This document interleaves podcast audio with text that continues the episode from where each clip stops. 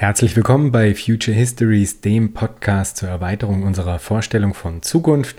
Mein Name ist Jan Groß und ich freue mich sehr, heute Rahel Süß begrüßen zu dürfen. Rahel ist Politikwissenschaftlerin und Mitherausgeberin der Zeitschrift Engagé und wird demnächst im Rahmen eines Humboldt Research Fellowships für Postdocs an der Humboldt-Uni in Berlin zu Demokratie im Zeitalter der Überwachungstechnologien forschen.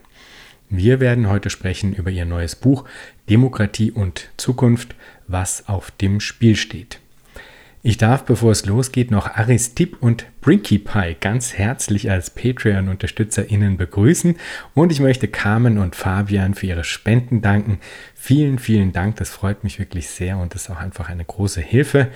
Und jetzt wünsche ich euch viel Freude bei der heutigen Folge Future Histories mit Rahel Süß zu Demokratie und Zukunft.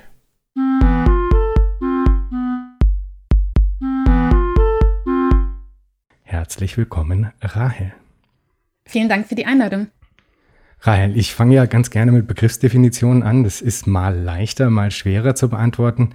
Ich würde sagen, in deinem Fall ist es eher schwerer, denn unter Demokratie, da verstehen viele vieles, aber dennoch, was ist Demokratie? Ja, da beginnen wir auch schon, wie du gerade meintest, äh, mit einer nicht so ganz einfachen Frage. Denn das, was Demokratie ist ähm, und auch ob wir sie schon haben oder nicht, ist ein ganz langes ähm, Streitthema. Und äh, ich glaube, das, was man vielleicht sagen kann, ist, ähm, vielleicht sogar mit Wendy Brown, der Politikwissenschaftlerin Wendy Brown, ist, dass wir derzeit eine ungemeine ja, Demokratiebegeisterung eigentlich erleben können. Ja, wir sehen eigentlich, dass Parteien entlang des gesamten Spektrums sich zu RetterInnen der Demokratie erklären. Und das wirft natürlich die Frage auf, was wir eigentlich meinen, wenn wir von Demokratie sprechen. Und das war auch das Anliegen des Buches, im Grunde zu klären, was wir unter Demokratie verstehen können. Und zwar nicht, ähm, wie das oft gemacht wird, ausgehend von einem Krisendiskurs, also zu sagen, ähm, die Demokratie ist in einer großen Krise und jetzt müssen wir darüber nachdenken, wie die Zukunft der Demokratie aussehen kann. Denn dann stehen wir vor dem Problem, was ich gerade schon beschrieben habe. Dann sehen wir, dass äh, ja, entlang des gesamten Parteienspektrums äh, ähm, alle eigentlich begeistert sind von der Demokratie und sagen, äh, dass sie eigentlich die besseren Demokratinnen sind. Sondern das, was ich mit dem Buch versuche, ist ähm, nicht so sehr nach der Zukunft der Demokratie zu fragen, sondern das Verhältnis von Demokratie und Zukunft selbst zu untersuchen. Denn ich argumentiere, dass wir Demokratie und das, was wir darunter verstehen können, besser begreifen werden können, wenn wir uns dieses Verhältnis anschauen können. Also das heißt, wir können besser verstehen, was das Problem mit der Demokratie heute ist, aber auch, wie wir sie erneuern können, wenn wir dieses Verhältnis von Demokratie und Zukunft ähm, ja, ein, ein bisschen mehr uns äh, anschauen, als das oft gemacht wird, eben unter, diesem, unter dieser Debatte von Demo die Zukunft der Demokratie. Und was ist das für ein Verhältnis zwischen Demokratie und Zukunft? Nee, ich würde sagen, dass ähm, die Aufgabe von Demokratie, und hier spreche ich von moderner Demokratie, ist immer schon wahr, die Zukunft offen zu halten. Also wenn wir uns anschauen, was das Versprechen der Demokratie war und auch immer noch ist, also Versprechen auf Freiheit, Gleichheit, Rechtsstaatlichkeit, Gerechtigkeit und vieles andere mehr, dann sehen wir, dass es eigentlich in gewisser Weise ja, Synonyme dafür sind, äh, eine offene Zukunft zu versprechen. Und die Idee dahinter ist, ähm, dass sich Herrschaft in einer Demokratie ja nicht legitimiert mehr über zum Beispiel Gottes Gnaden oder Geburt, sondern Herrschaft in heutigen demokratischen Gesellschaften legitimiert sich über zum Beispiel periodische Wahlen. Und periodische Wahlen haben die Aufgabe, eben die Zukunft offen zu halten. Also sie haben die Aufgabe, ähm, ähm, nicht vollständig festzulegen, was wir zum Beispiel unter Freiheit verstehen, was wir unter Gleichheit verstehen, was wir unter Gerechtigkeit verstehen. In gewisser Weise ähm, ja, in gewisser Weise deutet die Idee der Wahlen und der, der regelmäßigen Wahlen äh, deutet eigentlich an, dass diese Prinzipien, diese demokratischen Prinzipien immer nur vorläufig sind. Also wir können sagen, Demokratie und Rechtsstaat ist immer nur der Versuch, diese demokratischen Prinzipien umzusetzen und dieser Versuch ist immer imperfekt. Und äh, es ist gerade dieses Fehlbarkeitsbewusstsein von Demokratie, dass wir immer wieder neu verhandeln müssen, was wir eigentlich unter demokratischen Prinzipien verstehen wollen und wie wir sie umsetzen wollen. Ja, und das ist das, was ich zu Beginn versucht habe zu sagen, diese große Offenheit des Begriffs selber, also von Demokratie als Volksherrschaft, wirft eigentlich mehr Fragen auf, als dass sie beantwortet. Denn wir können immer fragen, wer ist eigentlich das Volk, das sich selbst regiert? Ähm, über welche Institutionen äh, äh, regiert es sich? Und auch, ähm, ja, welche Regeln des Zusammenlebens will es sich geben? Das sind alles Fragen, die immer wieder neu ausgehandelt werden müssen. Und das ist eine der zentralen Aufgaben äh, von Demokratie. Und deshalb wäre meine Definition von Demokratie wäre, äh, ja, meine Definition von Demokratie wäre deshalb zu sagen, Demokratie muss immer darauf abzielen, Möglichkeiten offen zu halten, um Alternativen aushandeln zu können. Was ich da unglaublich gut fand in deinem Buch, nämlich genau zu diesem Punkt eigentlich, war ein Zitat von Sigmund Baumann, den du da anbringst. Und der, äh, finde ich, fasst da eigentlich so ein bisschen so einen konservativen, eigentlich zutiefst konservativen Kern unseres, äh, unserer derzeitigen Auffassung, eben dieses Verhältnisses zwischen Demokratie und Zukunft, zwischen Freiheit und Zukunft. Der, der fängt das da eigentlich ziemlich gut ein. Ich mag das mal kurz vorlesen. Es war nämlich wirklich großartig. Das Zitat lautet, Heute ist es die Zukunft, auf die man nicht mehr vertrauen kann, da sie vollkommen unbeherrschbar erscheint. Sie wird auf der Soll-Seite verbucht, dafür erscheint jetzt die Vergangenheit auf der Haben-Seite. Dank ihres, in Klammern verdienten oder unverdienten Rufs, ein Hort der Freiheit gewesen zu sein, auf den sich noch nicht diskreditierte Hoffnungen setzen lassen. Das fand ich wirklich richtig gut, denn da kommt es ja eigentlich zu einer totalen Verkehrung der, der Zeitlichkeiten. Früher hat man die Zukunft eben als Reich der Freiheit gesehen, wofür du ja jetzt im Grunde auch argumentierst, und die Vergangenheit als fixiert. Und heute sieht man dann äh, die Zukunft quasi als dem Untergang geweiht, jetzt ein bisschen polemisch zugespitzt, und projiziert seine Freiheitswünsche auf idealisierte Vergangenheiten. Das fand ich eigentlich ein, eine interessante Feststellung.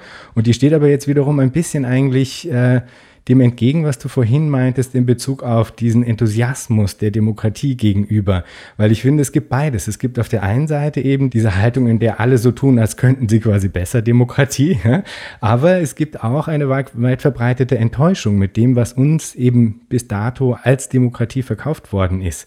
Und ich finde, äh, beide Elemente spielen auch in diese Neudeutung des Verhältnisses von Freiheit und Zukunft, die, die Baumann da anspricht. Wie siehst du das? Ja, ich denke, das ist eines der Spannungsfelder, das mit, äh, ja, mit Demokratien immer oder mit dem Begriff jetzt auch erstmal immer einhergehen. Also ähm, Wendy Brown sagte immer, wir sind alle heute Demokraten. Das ist das, was sie mit der äh, ja, gegenwärtigen Demokratiebegeisterung auch meint. Und gleichzeitig sehen wir, dass natürlich viele Menschen das Gefühl haben, dass die etablierte Politik äh, ja zum Beispiel es nicht schafft, sich an zukunftsentscheidende Fragen zu wagen. Wir sehen das ähm, ähm, mit Bewegungen wie Fridays for Future und Extinction Rebellion, aber auch Black Lives Matter, aber auch Initiativen, die die ähm, ja, die, die Rückgewinnung der Datenhoheit von BürgerInnen zum Beispiel fordern. Also wir sehen, dass das Thema Zukunft ungemein politisiert wird, also Zukunft der Demokratie. Also wer wer ist eigentlich am besten in der Lage zu sagen, äh, wo die Reise hingehen kann. Und das ist ja auch der Versuch, oder das ist mein Versuch, wenn ich, ähm, ähm, oder der Versuch des Buches, in dem ich mir dieses Verhältnis von Demokratie und Zukunft anschaue, versuche ich eine ja, versuche ich eine Blickverschiebung. Also ich versuche zu sagen, dass wir einerseits sehen, dass Demokratie und die Zukunft der, ähm, der, der, Demokratie ungemein politisiert ist. Also wir erleben ungemeine politische Mobilisierung um die Zukunft der Demokratie. Einerseits von Demokratiebewegungen, aber auch von rechten und nationalistischen Parteien interessanterweise. Ähm, wobei das auch jetzt kein neues Phänomen ist. Also ähm, genau, die faschistische Möglichkeit ist immer Teil eines demokratischen Experiments und äh, die Geschichte ähm, hat es auch schon deutlich gezeigt. Außerdem sehen wir, dass Imperialismus, Kolonialismus jetzt nicht etwas ist, was äh, losgelöst von auch der Geschichte der liberalen Demokratie sich ereignet hat, sondern immer im Rahmen auch dieser, äh, ja, dieser unter, in Anführungsstrichen, Demokratisierungsversprechen. Ähm, ähm, genau, aber was ich, was ich ähm, sagen wollte, ist, dass, äh, dass, dass es ein ungemeines Spannungsfeld gibt in, in dem, was, äh, äh, wie wir uns auf Demokratie beziehen und dass es oft doch so scheint, dass es einfacher ist, die Vergangenheit zu projizieren, äh, als eigentlich die Zukunft zu projizieren. Ja, und du hattest das gerade auch schon gesagt, im Hinblick auch so auf so Nostalgiebewegungen. Also man versucht, oder das ist das, was versucht ja auch, glaube ich, ähm, Baumann zu unterstreichen. Also wir leben in dem Zeitalter der Nostalgie. Es ist einfacher, sich die Vergangenheit als rosig vorzustellen, als sich eine rosige Zukunft vorzustellen. Und ähm, zurück zu, zu dem Anliegen meines Buches eigentlich, wenn ich versuche, die Zukunft zu politisieren und das Verhältnis äh, von Demokratie und Zukunft, dann versuche ich den Blick darauf zu lenken, wie eigentlich ähm, Bewegungen heute versuchen, Demokratie, äh, die Zukunft zu demokratisieren. Also ich nenne es die Zukunft zu demokratisieren und damit meine ich, dass sie eigentlich problematisieren, dass der Zugang zur Zukunftsgestaltung ungleich verteilt ist in unserer Gesellschaft. Und, bei, und, und, und es aber heutzutage so ungemein wichtig ist, wer daran partizipieren kann, an der Entwicklungsrichtung der Gesellschaft. Also wir sehen das bei Investitionsentscheidungen wie Gentechnik, aber besonders auch technologischen Innovationen. Wir sehen das bei äh, Umweltschutz natürlich. Ähm, wir sehen das aber auch jetzt im Zusammenhang. Ähm, ähm, mit, mit zum Beispiel Corona-Maßnahmen, jetzt im kleineren Maßstab. Und es wirft die Frage auf, wer hat eigentlich die Möglichkeit, nicht nur Freiheit und Gleichheit äh, zu genießen, also im Sinne von diese formalen Rechte, wo wir wissen, dass die in Wirklichkeit oft gar nicht so gegeben sind. Aber die andere Frage ist, wer partizipiert eigentlich daran, mitzuentscheiden, in welche Richtung sich die Gesellschaft entwickelt? Also wer hat Zugang zu, zum, zur Handlungsfähigkeit im Hinblick, also oder wer hat Handlungsfähigkeit, wenn es darum geht, die Zukunft mitzugestalten? Und hier geht es einerseits darum zu partizipieren, also ganz konkret ähm, ja zu partizipieren daran, auch Ideen zu entwickeln und so weiter. Aber es geht auch daran, diejenigen, die ungemein großen Einfluss haben auf die Entwicklungsrichtung der Gesellschaft, diese auch demokratisch zu kontrollieren. Und wir sehen das an den großen Tech-Unternehmen, äh, die sich demokratischer Kontrolle entziehen. Das wäre zum Beispiel ein, ein Beispiel für, ähm, ja, für Player, die einen ungemeinen Einfluss darauf haben, wie sich zukünftige Gesellschaften ähm, ähm, ja, positionieren werden im Hinblick auf, ähm, ähm, wie wir miteinander kommunizieren wollen, wie wir uns fortbewegen wollen, wie wir ähm, ähm wohnen wollen, also im Sinne von, von ähm, ähm, wie sagt man, Haus, Wohnraum, also im Hinblick auf Wohnraum, wie Gesundheitsverpflegung ausschauen soll und so weiter und so fort. Das sind alles drängende Fragen und anstatt die dem Markt zu, äh, zu überlassen oder ähm, anderen privaten Interessen, wäre zum Beispiel der Appell oder das, was wir bei diesen Demokratiebewegungen sehen, ist, dass sie eigentlich versuchen zu sagen, hey, die Zukunft muss demokratisiert werden und damit äh, meinen wir, dass wir wieder mehr mitreden äh, äh können sollen darüber, in welche Richtung wir gehen wollen, wenn wir über die zukünftige Gesellschaft nachdenken, die natürlich sich immer auch im Hier und Jetzt abspielt. Also es geht nicht nur darum zu überlegen, wie das Morgen ausschaut, sondern es geht darum, was hier und jetzt getan wird, damit auch das Morgen ein lebenswertes Morgen sein kann.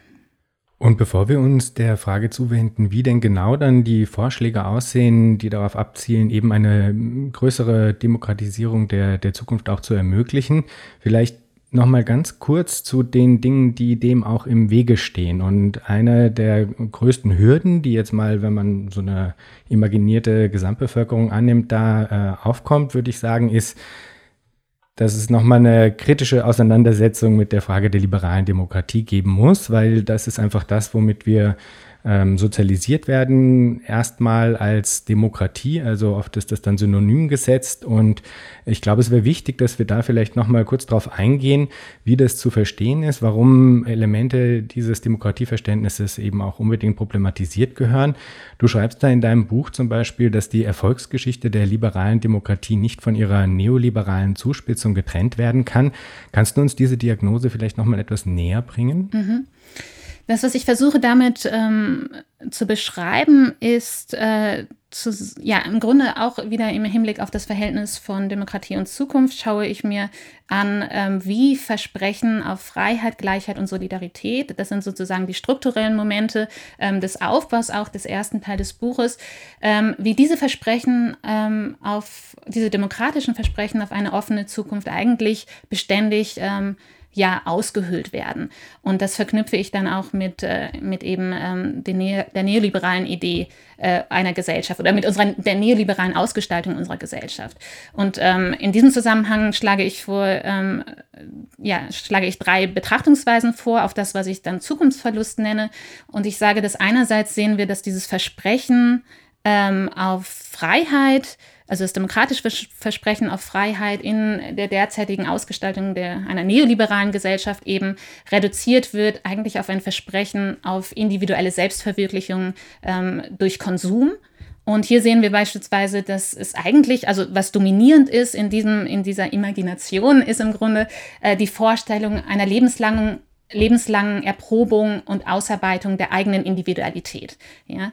Ähm, also es geht, da gibt es auch ein Zitat, wenn ich mich jetzt recht erinnere, von Baumann, das ich anführe, ähm, wenn ich, ähm, genau, ich hoffe, ich gebe das jetzt richtig wieder, aber ich glaube, er sagt sowas wie, ähm, es, ist, es ist einfacher, oder ist es, ist es quasi unmöglich, heutzutage sich vorzustellen, dass die Gesellschaft eine bessere werden kann, weil man irgendwie so sehr damit beschäftigt ist, äh, sich selber die ganze Zeit zu verbessern, aber das das losgekoppelt ist äh, von eben der Vorstellung, dass die, äh, ja, dass die Gesellschaft verbessert werden kann. Also ich glaube, selbst, so, er sagt so etwas wie Selbstverbesserung in einer Zeit, wo man annimmt, dass die Gesellschaft unverbesserlich ist oder so. Wenn du noch darauf stößt, dann äh, ja, kannst du das gerne noch nachtragen.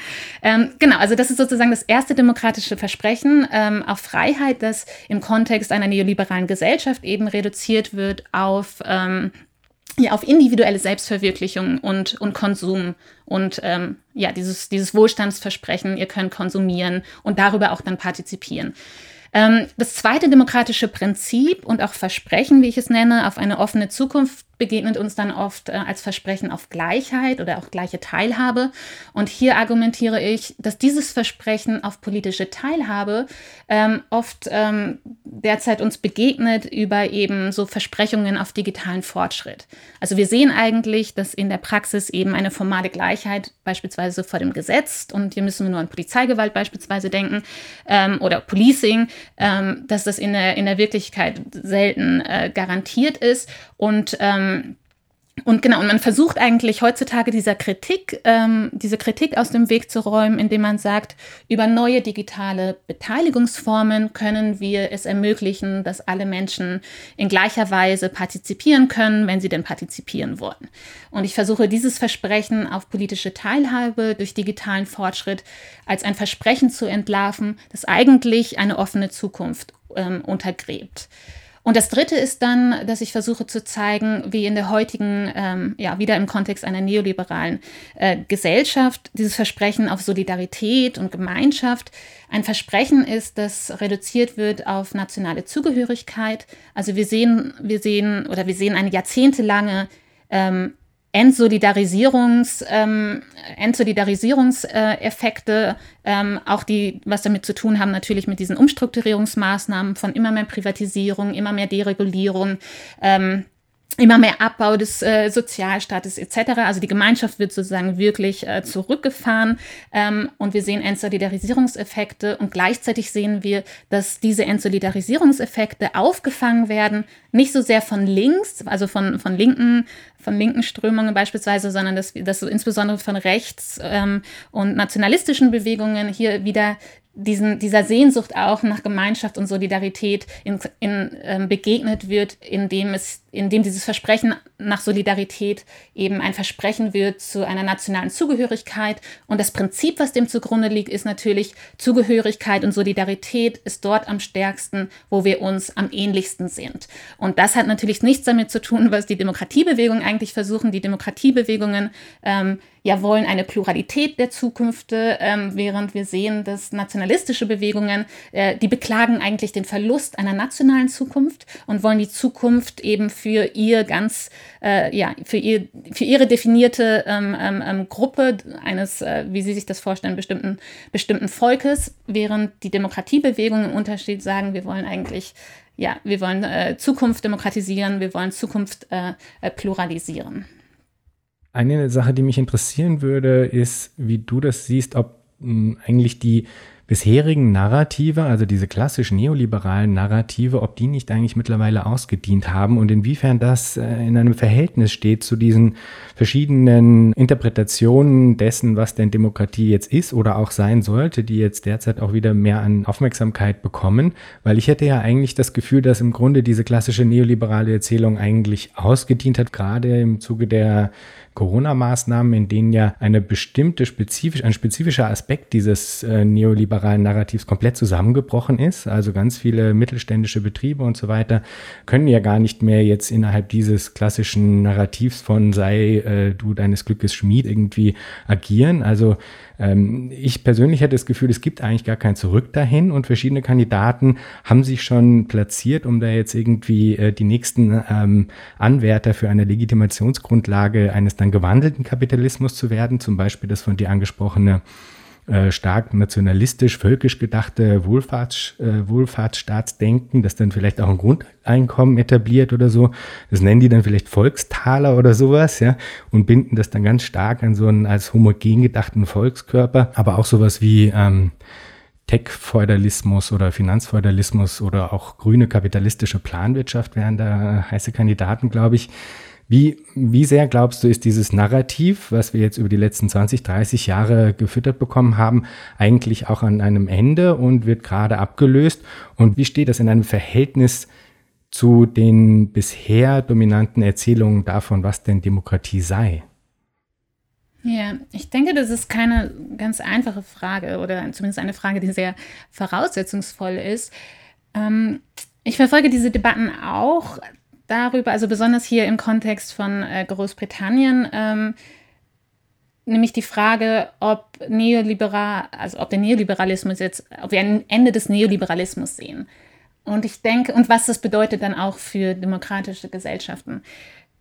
Ich denke, es ist, ähm, ja, ich denke, es ist einerseits zu früh, da wirklich etwas ähm, ja, Entscheidendes drüber zu sagen, also hier schon eine Feststellung zu äußern. Ähm, ich denke, was man vielleicht auf jeden Fall anerkennen kann, ist, dass, ähm, dass wir an einem interessanten ja, Scheidepunkt stehen, äh, wo wir entweder möglicherweise eine Zuspitzung erleben werden, also eine Zuspitzung ähm, von neoliberalen äh, Politiken oder eben auch etwas anderes. Und dann stellt sich die Frage, was ist dieses andere? Und ich muss sagen, dass ich doch eher pessimistisch bin. Ähm, ähm, genau, ich sehe die Maßnahmen, die, die, jetzt getroffen werden im Zusammenhang mit Corona, mit der Corona-Pandemie, ähm, sehe ich eher als eine, ja, als eine als Ausnahmeentscheidung, also als eine Aus, wie sagt man, als eine, ähm, als etwas, was ähm, jetzt, glaube ich, jetzt nicht eine neue Gesellschaftsform unbedingt prägen werden. Also hier im, im, im Kontext äh, von Großbritannien beispielsweise, äh, also ist man etwas fasziniert darüber, dass viele der langjährigen Forderungen der Labour-Partei beispielsweise jetzt Umsetzung finden. Aber es ist natürlich der Kontext äh, der Corona-Pandemie, das ist wichtig ähm, nicht zu vergessen. Und gleichzeitig ist es natürlich auch wichtig zu sehen, warum befinden wir uns in der Situation, in der wir uns gerade befinden. Ja, also wenn wir, wenn wir sehen, dass Corona ein, ein Brennglas ist, das soziale Ungleichheiten offenlegt, dann stellt sich natürlich die Frage, ähm, wie sind wir da reingekommen? Und dann können wir sagen, okay, das war ähm, ähm, ja, Sparpolitik und, und, und Privatisierungs- und Deregulierungsmaßnahmen etc. Und die Frage stellt sich dann, wenn, wenn die Corona-Pandemie jetzt erstmal vorbei ist, dann muss das Ganze ja auch aufgeräumt werden. Und da gibt es dann schon Prognosen, die eher pessimistisch ausfallen und die sagen, ähm, das wird jetzt nicht unbedingt die, die ähm, am meisten benachteiligt sind in unserer Gesellschaft jetzt, ähm, ähm, also das, das wird möglicherweise die noch mal mehr treffen. Ja, also die, die Maßnahmen treffen jetzt schon ähm, diejenigen, die ähm, die am benachteiligsten sind in unseren Gesellschaften am meisten. Und dann, wenn es darum geht, die Gelder wieder reinzubekommen, ähm, dann stellt sich natürlich die Frage, wo, wo, wo wird da wieder gespart? Und da bin ich jetzt auch nicht unbedingt so optimistisch. Das, was mich im Zusammenhang interessiert, also der, mit der Frage von, welche möglich, was, was bleibt wirklich möglicherweise? Also die Frage stellt sich ja, genau, was, was, was wird überworfen, auch im Zusammenhang der Erfahrungen, die jetzt gemacht werden, ähm, und was, äh, was wird aber auch verstärkt, also welche Tendenzen verstärken sich. Und da sehe ich doch ganz deutlich jetzt schon Anzeichen dafür, dass sich, äh, dass es sich, dass sich die Macht von Technologiekonzernen äh, verstärken werden, äh, sich bereits verstärkt haben und hier auch insbesondere Kooperationen äh, zwischen ähm, zwischen äh, Nationalstaaten und den großen Konzernen beispielsweise jetzt schon äh, verstärkt worden sind. Und darin sehe ich eigentlich eher auch so unter so einer Demokratie, ähm, unter der Frage von, also unter diesem Demokratieaspekt, ein, ein ganz, eine ganz entscheidende Frage, äh, wie sich das in Zukunft auswirken wird, wenn sich dann sozusagen äh, nationale Regierungen, die einen unglaublichen Zugriff haben auf Daten, beispielsweise zusammentun mit gigantischen Tech-Konzernen, die auch unglaublichen Zugriff auf Daten haben und dann in, in, gewisser Weise auch Abhängigkeit konstruieren und dann inwiefern wirkt sich das auf Regulierungsmaßnahmen aus von diesen Tech-Konzernen, inwiefern wirkt sich das darauf aus, dass wir Möglichkeiten haben, diese Tech-Konzerne demokratisch zu kontrollieren, aber auch dann die Regierung in gewisser Weise demokratisch zu kontrollieren, also sozusagen zu schauen, was die eigentlich mit unseren Daten machen und wie äh, die zusammenarbeiten mit diesen großen Technologie, Technologie, Technologiekonzernen. Das ist tatsächlich die Frage, die, ich, die mich besonders gerade umtreibt. Ähm, eine, ein zweiter Aspekt, der mir wichtig zu sein erscheint, ist die Frage von nationalistischen Bewegungen. Also wie gehen diese Bewegungen ähm, hervor ähm, gestärkt oder geschwächt. Also wir haben ähm, in Deutschland ja gesehen, dass, äh, dass es da zu einer Schwächung kam. Auch hier im, im Kontext äh, von UK gab es eine Schwächung. Aber jetzt beispielsweise hat die ähm, ehemalige Brexit-Partei hat sozusagen ihr, ihr Comeback angekündigt und zwar als eine Anti-Lockdown-Partei. Und ich denke, auch das ist ein zweiter interessanter Aspekt für, für die Frage von Demokratie und Demokratisierung. Ähm, wie ähm, ja, wie sich nationalistische ähm, Parteien, äh, ähm, ähm, ja, wie sie die Stimmung äh, nutzen oder die Situation nutzen und was, äh, was inwiefern sie mobilisieren werden. Äh, jetzt schon mobilisieren, aber da auch, dann auch in, in weiterer Folge ähm, ähm, mobilisieren werden. Unbedingt, ja. Und nur quasi der, der Vollständigkeit halber sei noch gesagt, ich bin auch durchaus nicht optimistisch, dass die, äh, die Zeit nach den Corona-Maßnahmen dann eben in einem äh, politischen äh, Paradies mündet oder sowas, sondern es ist für mich, glaube ich, eher interessant die Frage halt, inwiefern da bestimmte Narrative ähm, in sich zusammenbrechen. Ja? Also dass dann die politischen äh, Apparate, Institutionen und so weiter ähm, nach der Krise unmittelbar dann in ihren äh, üblichen Funktionslogiken noch verbleiben und da dann äh, sowas wie die äh, schwarze Null durchaus wieder ausgerufen werden wird oder sowas, das kann ich mir sehr gut vorstellen. Ich glaube, was ich interessant finde, ist halt immer die Frage, inwiefern mh, diese übergeordneten Metanarrative, inwiefern die, ob da quasi Brüche ähm, äh, eingezogen werden, die so stark sind, dass eigentlich das als ein dominantes Narrativ nicht mehr überzeugend ist. Und da hätte ich halt das Gefühl, dass, dass wir da eventu eventuell schon an einem Punkt angekommen sind, wo dieses äh, eben klassische neoliberale Narrativ, was ja auch durchaus eben mit so einem eben individualistischen Leistungsgedanken, einer, ähm, kompetitiven und natürlich auch einer Profitorientierung und auch einer marktbasierten äh, Steuerung quasi verbunden ist, dass diese Dinge mittel- bis langfristig, nicht kurzfristig, aber mittel- bis langfristig durchaus abgelöst werden könnten. Und das heißt ja noch überhaupt nicht, dass das dann durch etwas Positiveres abgelöst werden würde. Ähm, ich würde dazu gerne noch äh, kurz was sagen. Ja, ähm, ich, ich denke, ein ganz entscheidender Aspekt ist eben diese Idee einer Leistungsgesellschaft, also diese Idee von Meritocracy. Ähm, das heißt, dass diejenigen, die besonders hart arbeiten, dann es auch verdienen, äh, was sie dann erreicht haben und so weiter. Ähm, und, ich, und, und diese Idee der Selbstverantwortung, also das sind ja ganz entscheidend auch kulturelle, ein kulturelles Selbstverständnis einer neoliberalen äh, Gesellschaft. Und da ist mein Eindruck schon, dass, dass das nach wie vor auch in, im Zusammenhang der Corona-Pandemie ungemein ähm, präsent ist. Also jemand ist ein guter Bürger oder eine gute Bürgerin, wenn man sich an die ähm, ja, äh, Regeln hält, an die Corona-Regeln hält. Und ähm, aus, für, mein, für, für mein Gefühl wird hier ungemein, ist die politische Rhetorik eine ganz starke, die auf Eigenverantwortung setzt. Also hier besonders in, ähm, in Großbritannien kann ich das sagen. Das heißt, anstatt äh, anstatt dass die Regierung hier beispielsweise ähm, eingesteht, äh, ihre Fehler eingesteht und auch sagt, wir hätten das und das und das mehr machen können, und sie wurde vielfach dafür kritisiert, äh, zu wenig zu tun, äh, wurde stattdessen ähm, eine Rhetorik äh, gefahren, die äh, vor allen Dingen ähm, die Verantwortung an uns BürgerInnen abgibt und sagt so, hey, wenn wir das und das und das machen, dann sind wir alle sicher, dann sind wir alle, also es wurde dann auch zu einem moralischen Argument. Es wurde nicht mehr ein politisches Argument, also ein politisches Argument im Sinne von äh, Politik hat immer was damit zu tun, ähm, sich ähm, entscheiden zu können, also zwischen Alternativen auswählen zu können und deshalb muss man auch Alternativen verhandeln können, sondern es wurde zu einem moralischen Argument insbesondere und bei Moral kann man nichts mehr verhandeln. Ja? Da, da, da wird irgendwie festgesetzt, was ist gut und was ist schlecht und dann ähm, bewegt man sich in, in diesen Parametern, was ist gut und was ist schlecht. Und ich denke, darin liegt doch, ähm, oder ich sehe da durchaus eine Parallele oder ich finde, das äh, verharrt verbleibt immer noch ganz stark in so einem kulturellen Selbstverständnis von Selbstverantwortung. Ähm, Selbstverantwortung und ähm, ja, wenn, wenn, wenn die Infektionszahlen steigen, dann ähm, dann, äh, dann ist es unsere Schuld. Also ist es unsere Schuld als, als BürgerInnen und es hat jetzt erstmal wenig damit zu tun, äh, welche, ja, welche äh, Schritte die Regierung beispielsweise unternommen hat. Was weiß ich, wenn es zum Beispiel darum geht, die Krankenhäuser gut auszustatten oder ähm, ähm, ja, andere Maßnahmen zu treffen, die ähm, in, in, wo man sagen kann, da gibt es ganz andere Ressourcen beispielsweise für. Also hier gab es eine große Diskussion darüber, dass die Regierung einfach es verpasst hat, ähm, genügend ähm, Schutzmaterial ähm, ähm, auf, ja, zu, zu bestellen und, ähm, und Ventilatoren und so weiter und so fort.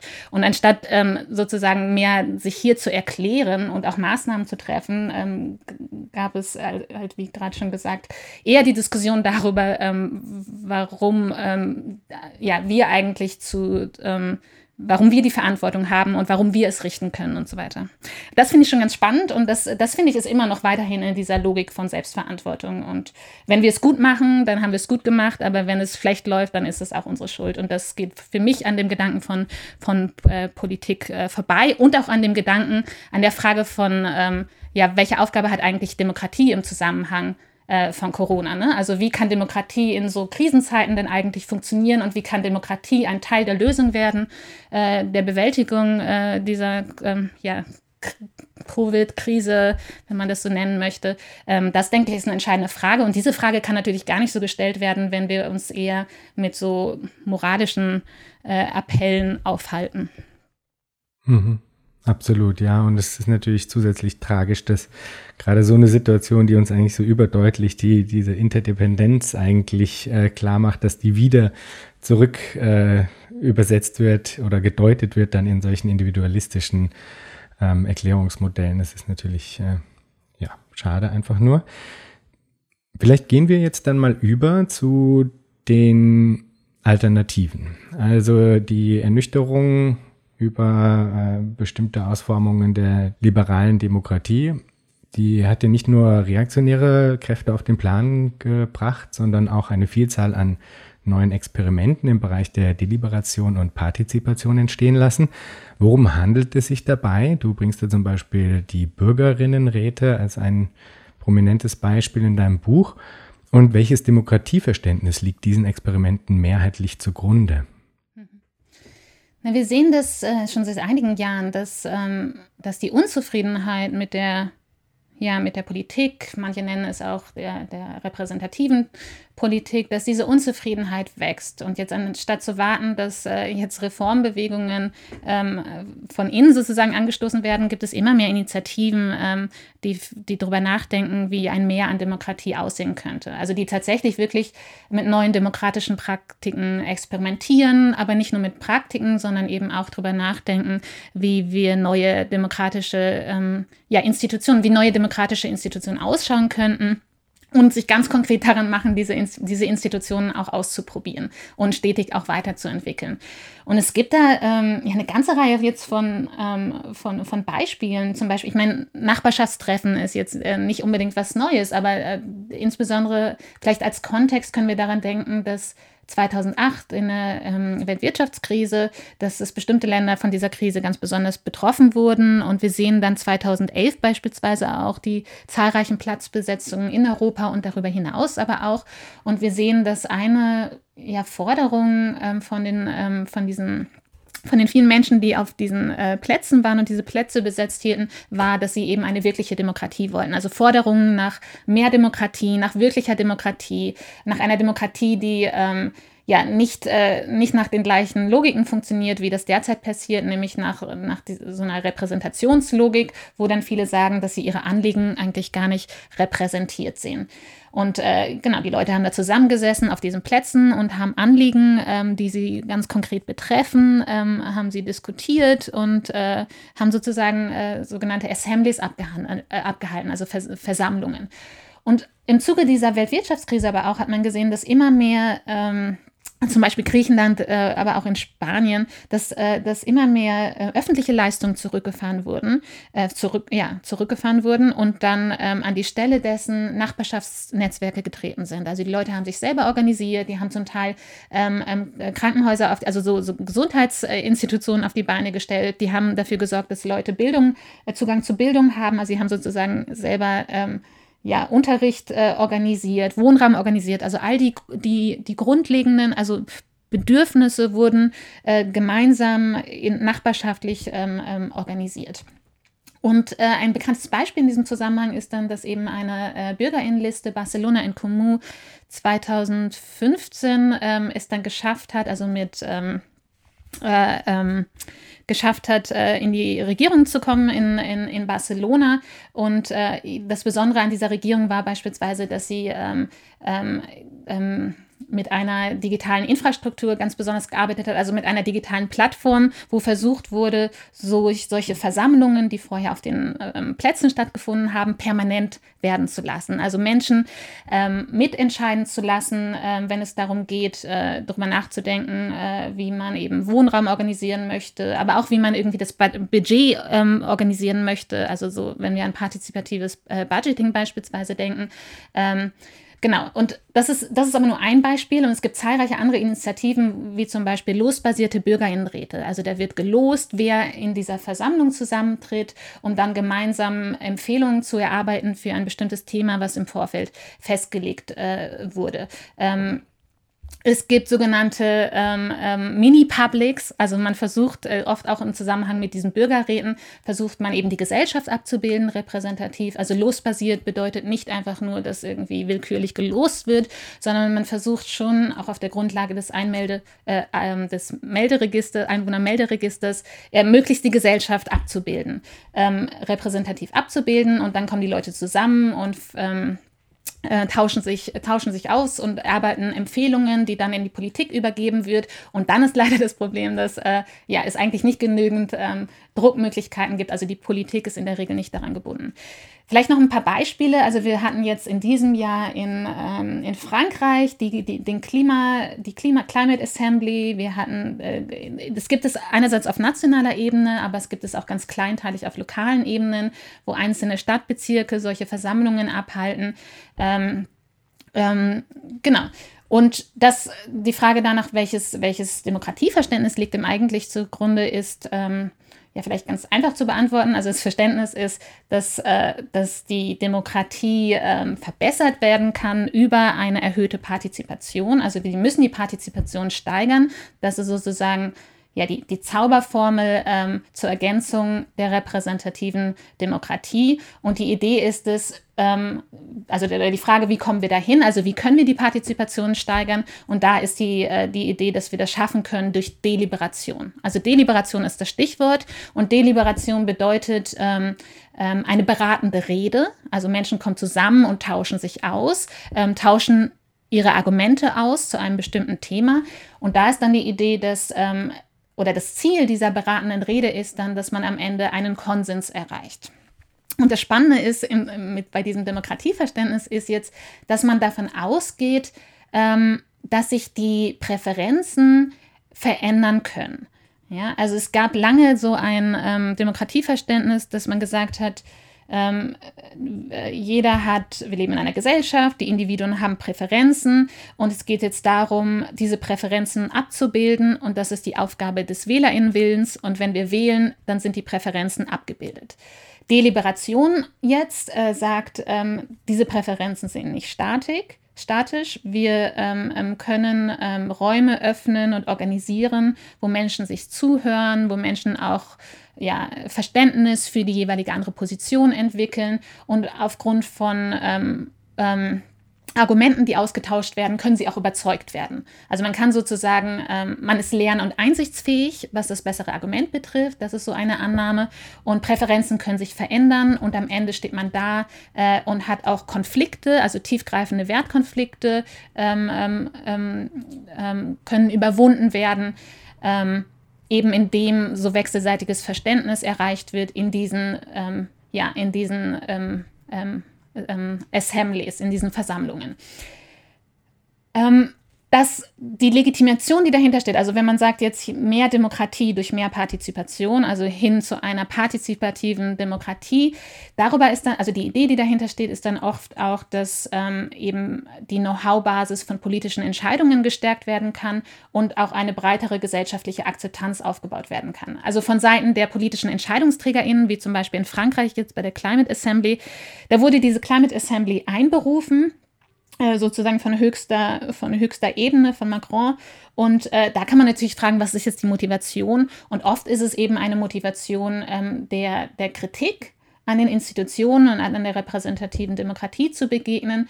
Ähm, und das interessanterweise und, und dann eben eine größere Akzeptanz herzustellen. Und, äh, und das interessanterweise ist aber, und das, da komme ich jetzt auch schon zu den Schwächen äh, dieser Demokratieexperimente, ist, dass, wie gerade auch schon angedeutet, dass dann die äh, PolitikerInnen an diese Empfehlungen gar nicht gebunden sind, ähm, in der Regel. Ähm, und das, ähm, das wird dann versucht, also es, es ist irgend, man, man kann auf diese Versammlung, diese Bürger, Räte kann man so sehen als so eine Legitimationsbeschafferin. Und deshalb gibt es jetzt auch schon Versuche darauf zu reagieren und zu sagen, wir brauchen eigentlich ständige, losbasierte Bürgerinnenräte.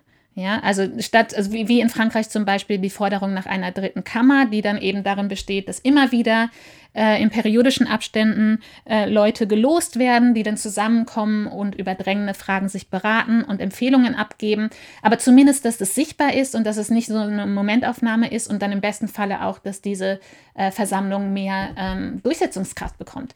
Und KritikerInnen würden hier sagen, dass ähm, das ist ähm, zum Beispiel, genau, ein Beispiel ist das äh, Extinction Rebellion beispielsweise. Die fordern auch, ähm, dass es so eine Klima-Assembly geben sollte. Und KritikerInnen beispielsweise sagen dann, dass solche Versammlungen oder BürgerInnenräte ähm, äh, schon per Gesetz, per Verfassung keine Legitimation haben können. Ja, es gibt das Parlament, das Parlament, die Vertretungen im Parlament sind gewählt und wenn wir jetzt plötzlich ähm, so einer dritten, wie in Frankreich einer dritten Kammer jetzt noch ähm, ähm, Handlungsmacht zusprechen, dann würde das ja das System einer parlamentarischen Demokratie ad absurdum führen. Also das sind, das sind Stimmen von KritikerInnen, die sich ganz entschieden gegen diese neuen Demokratie-Experimente aussprechen. Ähm, genau, das ist interessant. Aus meiner Sicht ist das kein wirklich ähm, ähm, ja, plausibles Argument, denn es gibt zusätzlich zur repräsentativen Demokratie schon, schon, schon, schon lange andere Formen der direkten äh, Beteiligung. Aus meiner Sicht die Schwächen an diesen Demokratie-Experimenten ähm, ähm, Experimenten sind vielmehr, dass es eben dass oft, was, was uns dort begegnet, ist ein Versprechen auf ähm, ja, gleiche Repräsentation ähm, und das ist aber oft gar nicht gegeben. Also wir sehen zum Beispiel bisher, dass in diesen, dass BildungsbürgerInnen in diesen losbasierten Bürgerinnenräten oftmals deutlich überrepräsentiert sind. Also das, und auch, dass der Input von Expertinnen teilweise unausgewogen ist. Und das, was ich schon öfters jetzt gesagt habe, dass das eben, dass, dass die Regierungen an die Handlungsempfehlungen gar nicht gebunden sind. Ähm, aber das aus demokratietheoretischer Sicht für mich entscheidende Argument ist zu sagen, dass dieses Prinzip einer ja, kommunikativen Rationalität, also die Idee, dass wir ein, Einsicht erlangen können in das bessere Argument, dass das aus meiner Sicht ähm, ja doch eher problematisch ist, weil das suggeriert, dass, oder es, ist, ja, es, es reduziert demokratische Politik auf, auf eine Problemlösungsfunktion, also auf diese Idee, dass äh, demokratische Politik eine eine, eine Maschine der politischen Wahrheitsproduktion ist. Ja? Und dass wir einfach nur Räume schaffen müssen, wo Leute zusammenkommen können, sich austauschen und dann kann man so etwas wie eine Weisheit der vielen beispielsweise anzapfen. Und aus meiner Sicht ist das deshalb problematisch, weil es die Bedeutung von, ja, von Konflikten und was ich nenne Pro Provokationen eben für eine lebendige Demokratie nicht anerkennt.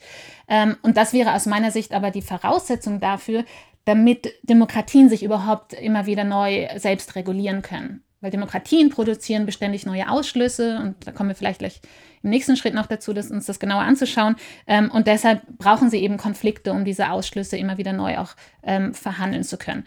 Ähm, vielleicht noch eine letzte Schwäche, um den Bogen nochmal zurückzuspannen zu, dieser, zu diesem neoliberalen Narrativ, was natürlich in gewisser Weise mitschwingt bei diesen Demokratieexperimenten, ist, dass sie einen freien Markt der Zirkulation von Ideen annehmen. Ja, also da gibt es so ein bisschen diese Idee von, ähm, äh, es gibt gute Ideen dort und die Leute müssen sich austauschen und dann wird am Ende ähm, ähm, die beste Idee ähm, die beste Idee kann man dann fassen, ähm, die dann auch die beste Lösung für ein bestimmtes soziales Problem darstellt. Und ich denke, das ist aus meiner Sicht hochgradig problematisch, weil es natürlich bestehende Ungleichheiten äh, verschleiert, mit, zuweilen zementiert auch. Ähm, genau. Ausgehend von der Kritik an bestimmten Formen des Experimentierens, wie du es jetzt auch gerade beschrieben hast, bringst du dann einen anderen Begriff, eine andere Bewegung, eine andere ähm, ja, mh, mm, Betonung vielleicht auch ins Feld, nämlich das Provozieren. Wie kann das aussehen und was kann es leisten? Das, was ich vorschlage, ist ähm, in dem Buch eine, eine Blickverschiebung. Also wenn wir, ja, die, die, die Ausgangsfrage ist, ähm, also die Struktur des Buches ist einerseits zu zeigen, was das Problem mit der heutigen Demokratie ist, dann zu sagen, dann versuchen ein bisschen zu erklären, warum wir dennoch an Demokratie festhalten sollten und schließlich die Frage, wie wir sie erneuern können. Und das, was ich jetzt versuche, ausgehend von einer Kritik der aktuellen Demokratieexperimente, ist jetzt eine Blickverschiebung, die ähm, ja versucht zu zeigen, warum Provokationen, und mit Provokationen meine ich ähm, Konflikte, ähm, wir können an zivilen Ungehorsam denken, an Proteste denken, an Blockaden denken, ähm, Beispielsweise, warum Provokationen eine Voraussetzung für Demokratie sind. Die theoretische Annahme ist, ähm, dass die theoretische, wir haben darüber gar nicht so viel gesprochen, aber das im Grunde das Verhältnis von Demokratie und Zukunft ist eines, das vermittelt ist über Ungewissheitserfahrung. Also das, was ich argumentiere, ist, dass Ungewissheit ein Wesensmerkmal von Demokratie ist. Ja, und das, ich hatte es hier und da in, in, schon im Gespräch angedeutet. Also die Idee von moderner Demokratie, dass eben Herrschaft nicht legitimiert wird über so essentialistische Annahmen ähm, einer Volkssouveränität beispielsweise, sondern dass Demokratie darauf abzielen muss, sich immer wieder neu zu hinterfragen. Ja? Also immer wieder die eigenen äh, Kategorien ähm, äh, und Prinzipien immer wieder erneut zu hinterfragen. Und das hat was damit zu tun, dass eben Demokratie und Rechtsstaat, und das hatte ich auch schon kurz erwähnt, eben immer nur vor, also immer nur der Versuch sind, bestimmte Prinzipien zu institutionalisieren. Ja, und dieser Versuch ist, ist, ist nicht perfekt. Äh, ähm, und es, dieser Versuch kann immer auch nur vorläufig sein. Ähm, und Wahlen haben immer nur die Funktion, die ähm, das, was Lefort zum Beispiel den leeren Ort der Macht nennt. Also Lefort spricht von Demokratie als einem symbolischen Dispositiv von einem leeren Ort der Macht. Und dieser leere Ort der Macht, ähm, der wird immer nur temporär besetzt durch beispielsweise Wahlen. Ja, und die Aufgabe von Demokratie muss es sein, dass dieser Ort der Macht niemals vollständig geschlossen wird. Und das ist das, worauf die Idee der Provokation fußt. Also die Idee der Provokation steht in der Tradition der radikaldemokratischen, der, der radikaldemokratischen ähm, The äh, Theorie und geht davon aus, dass Demokratie zuallererst einen Modus beschreibt, um die Einrichtung, also einen Modus des Streits beschreibt, um die Einrichtung von Gesellschaft. Ja, also die Idee ist es, dass die Konturen der Gesellschaft immer umkämpft bleiben. Wenn wir zum Beispiel in die Demokratiegeschichte schauen, dann können wir sehen, dass Bewegungen uns immer eine stärkere Demokratisierung aufgezwungen haben. Ja, das wird zwar oft äh, gerne ähm, ähm, übersehen, also zum Beispiel hier gab es jetzt im Sommer in Großbritannien den Vorstoß von 175 äh, WissenschaftlerInnen, die kritisieren, dass es gibt hier den Staatsbürgerinnen-Test und äh, in diesem, als Teil dieses Tests äh, muss man Fragen beantworten und, äh, ähm, und ein Buch lesen im besten Falle. Ähm, und da wird zum Beispiel die Geschichte, ähm, ähm das Ende des Empires äh, und der Kolonien so dargestellt als eine Errungenschaft der liberalen Demokratie hier und der, der, der britischen Regierung.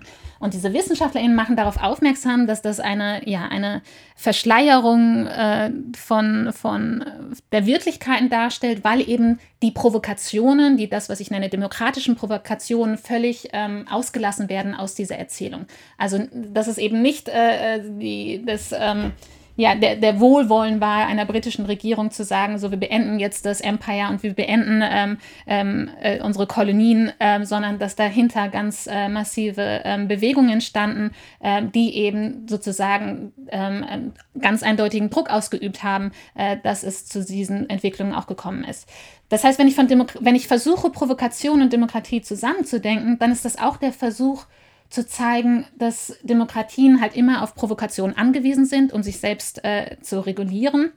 Weil, wie vorhin auch schon gesagt, ähm, Demokratien immer Ausschlüsse produzieren. Also das ist das Spannungsverhältnis von Demokratie. Demokratie äh, schließt immer ein und gleichzeitig schließt Demokratie immer aus. Und ein Beispiel dafür ist zum Beispiel das Wahlrecht. Also wir können an der Geschichte des Wahlrechts beispielsweise sehen, dass das Versprechen auf Freiheit und Gleichheit erstmal einer ganz kleinen äh, Besitzbürgertum männlich ähm, weiß, ähm, weißen Gruppe ähm, ähm ein, ein Recht war und dann erst systematisch äh, mit Hilfe von ähm, vielfachen Kämpfen äh, überhaupt erst sich ausgeweitet hat. Und das ist das, was die Idee der Provokation eben versucht zu zeigen, auch in dieser radikal-demokratischen Tradition, nämlich zu zeigen, dass, ähm, dass die Ausweitung von demokratischen Prinzipien ja immer auf, also die Ausweitung von demokratischen Prinzipien, von Freiheit, Gleichheit, Solidarität auf immer mehr soziale Bereiche und sozialen Beziehungen eine Aufgabe ist, die auf außerinstitutionelle Provokation angewiesen ist. Also es kann nicht diese, diese Transformationen können nicht ausschließlich im Rahmen von Institutionen, bestehenden Institutionen passieren. Also wir können nicht darauf warten, dass Reformen äh, von den Institutionen, die auf bestimmten Ausschlüssen basieren, äh, angestoßen werden, sondern es braucht, ähm, es braucht die Provokationen, die außerhalb der Institutionen spielen, die eben bestimmte Stimmen in, die, in den Diskurs einspeisen die sonst nicht gehört werden würden, die bestimmte äh, Gruppen sichtbar machen und so weiter und Themen auf die Agenda setzen, äh, die, die sonst oft übergangen werden. Und natürlich ist eine Annahme hinter dieser Idee der Provokation und auch der, ich nenne das Politik der Provokation oder auch provozierten Demokratie, ist es auch zu sagen, dass bestimmte Leute von dem Status quo profitieren und dass man jetzt nicht darauf warten kann oder nicht davon ausgehen kann, dass äh, diese Leute oder auch bestimmte soziale Gruppen jetzt bereitwillig ihre Privilegien äh, abgeben. Zumindest ähm, ja, war das in der Geschichte jetzt nicht unbedingt so und ähm, ja, und wenn das in der Geschichte nicht so war, dann kann man mm, ja doch sehr auch davon ausgehen, dass das auch, dass wir auch in Zukunft weiterhin ähm, weiterhin diese Provokationen brauchen, um ähm, eine Demokratisierung der Demokratie ähm, anzustoßen. Und zwar nicht nur im Sinne, nicht nur in der politischen Sphäre, sondern das, was die radikale Demokratie ja auch versucht, ist, ähm, die demokratischen Prinzipien auf andere Bereiche, wie zum Beispiel die Wirtschaft, äh, anzuwenden oder die, also im Grunde geht es darum zu sagen, diese Prinzipien müssen in allen gesellschaftlichen Bereichen ähm, äh, wirksam werden. Also wir brauchen ähm, Demokratie am Arbeitsplatz, wir brauchen Demokratie in den Bildungsinstitutionen, in den Gesundheitsinstitutionen, in den Pflegeinstitutionen und so weiter und so fort.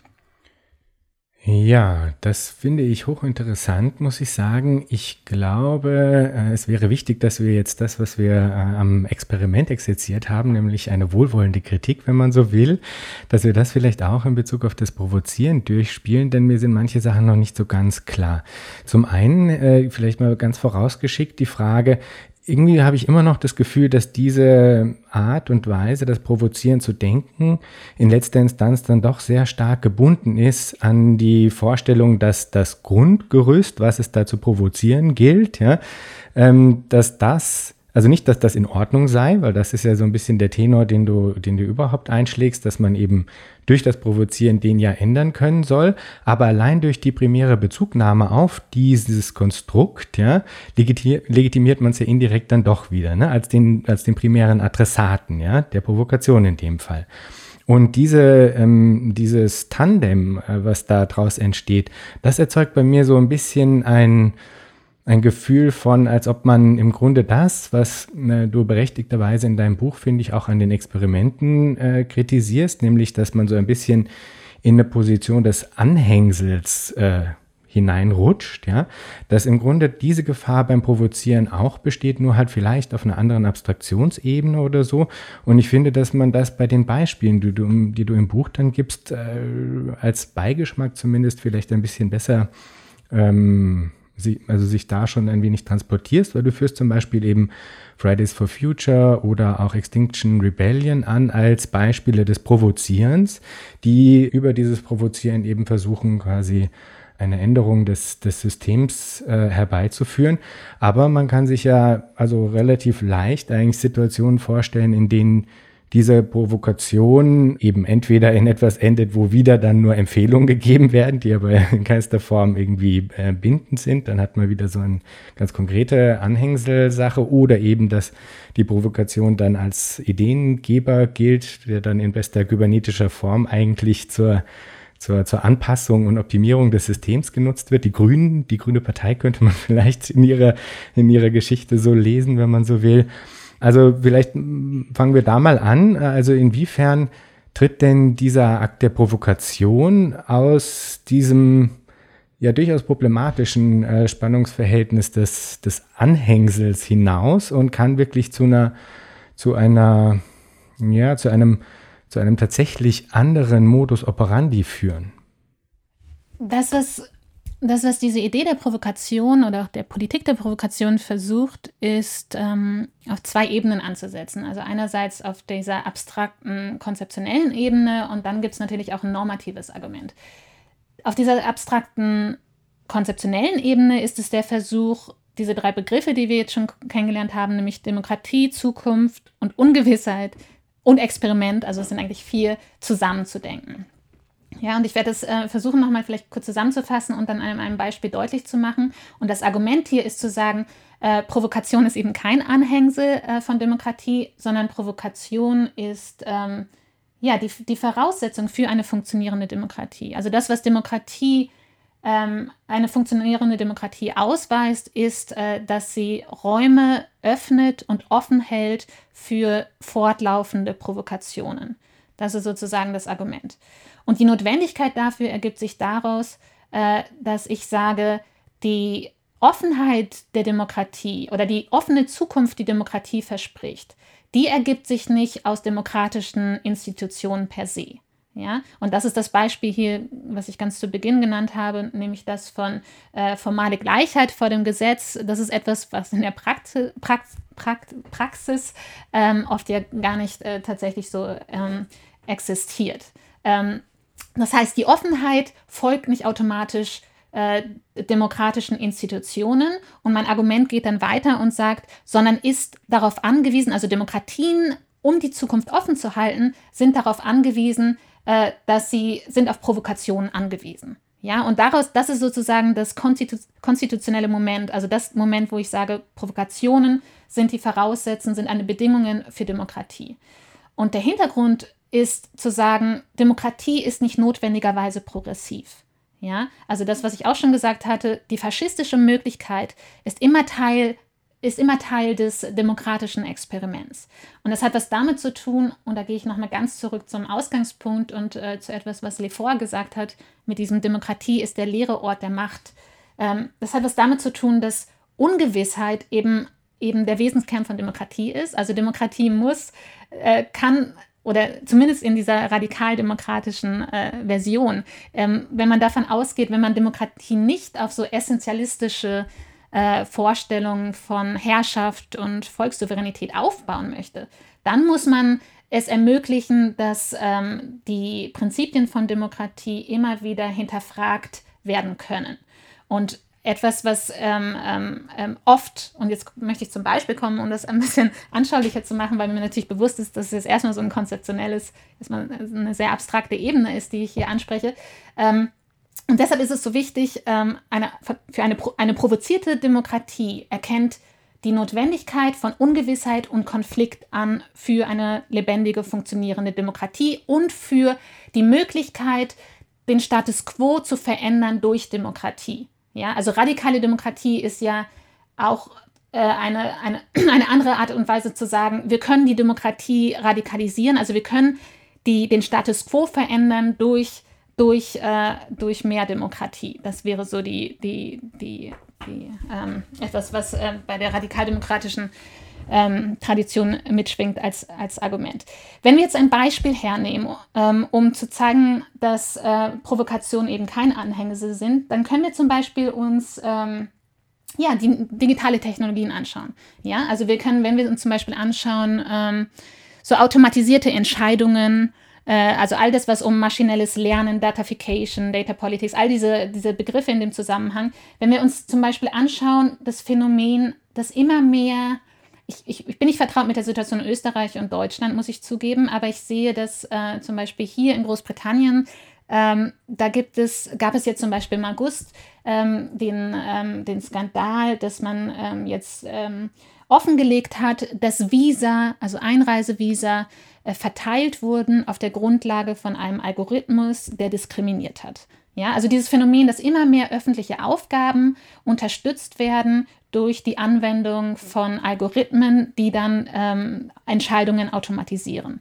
Und in diesem Fall hat man gesehen, dass, ähm, dass äh, dieser Algorithmus hat ein mit einem Ampelsystem gearbeitet und je nachdem, welche Nationalität die Antragstellerin hatte, wurde dann die Farbe Rot, Gelb, Grün verliehen und damit ähm, ähm, wurde man sozusagen zurückgestuft oder vorangestuft und hatte es schwieriger, dann das Visum tatsächlich zu bekommen.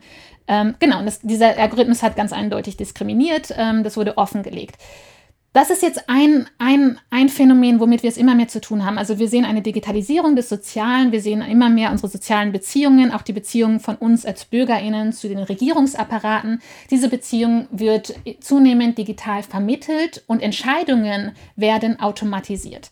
Das Problem, so argumentiere ich jetzt, dass das, was bei diesen äh, automatisierten Entscheidungen mitschwingt, ist ein Versprechen, dass Ungewissheit kontrolliert werden kann. Ja? All, diese, das, die, all diese Ideen um digitalen Fortschritt herum, damit einher geht, diese, geht das Versprechen auf mehr Sicherheit, auf mehr Kontrolle und schlussendlich darauf, dass die Ungewissheit, die natürlich ähm, ja eigentlich immer präsent ist, also wir können keine Gewissheit darüber haben, wie unsere Erfahrungen ausgehen werden.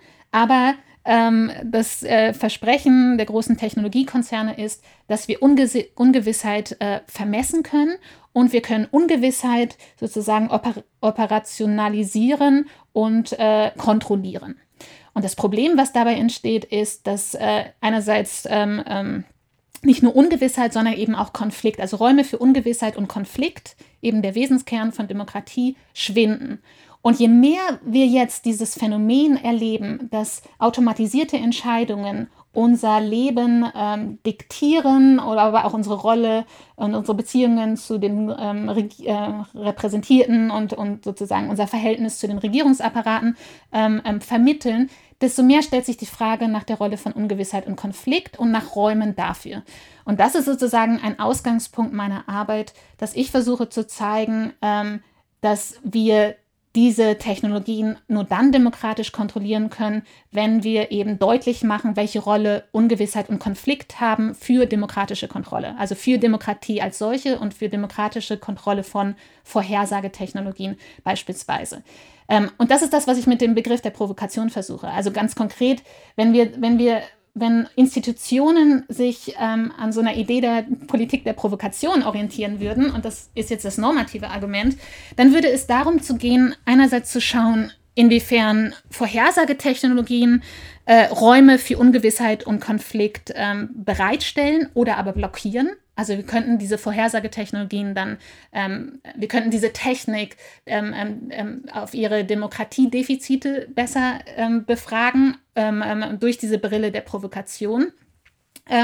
und das andere ist, dass wir aber auch überlegen können oder dass man praktisch überlegen könnten, wie zum Beispiel so Feedback-Infrastrukturen äh, mit denen ja auch äh, digitale Technologien arbeiten, inwiefern die so gestaltet werden können, dass sie es erlauben, äh, dass beispielsweise Alternativen verhandelt werden können und Möglichkeiten offen gehalten werden können, anstatt, äh, genau, anstatt so zu operieren, wie sie es tun, ähm, nämlich dann oft äh, ja, zu diskriminieren ähm, ähm, per Design. Und das der, das, was das Ganze zusammenbringt, also die Idee der Provokation mit der Idee der Demokratie und der, der, der Zukunft und den, diesen Vorhersagetechnologien, ist jetzt einfach dieses erstaunliche ja, dieses erstaunliche Phänomen, was sich einfach noch und noch und noch zuspitzen wird in den nächsten Jahren, dass es diesen ungemeinen Wettbewerb gibt, darüber äh, zukünftiges Verhalten vorherzusagen. Ja, also der Profit ist dort, wo wir Verhalten vorhersagen können und es dann auch äh, manipulieren können und kontrollieren können.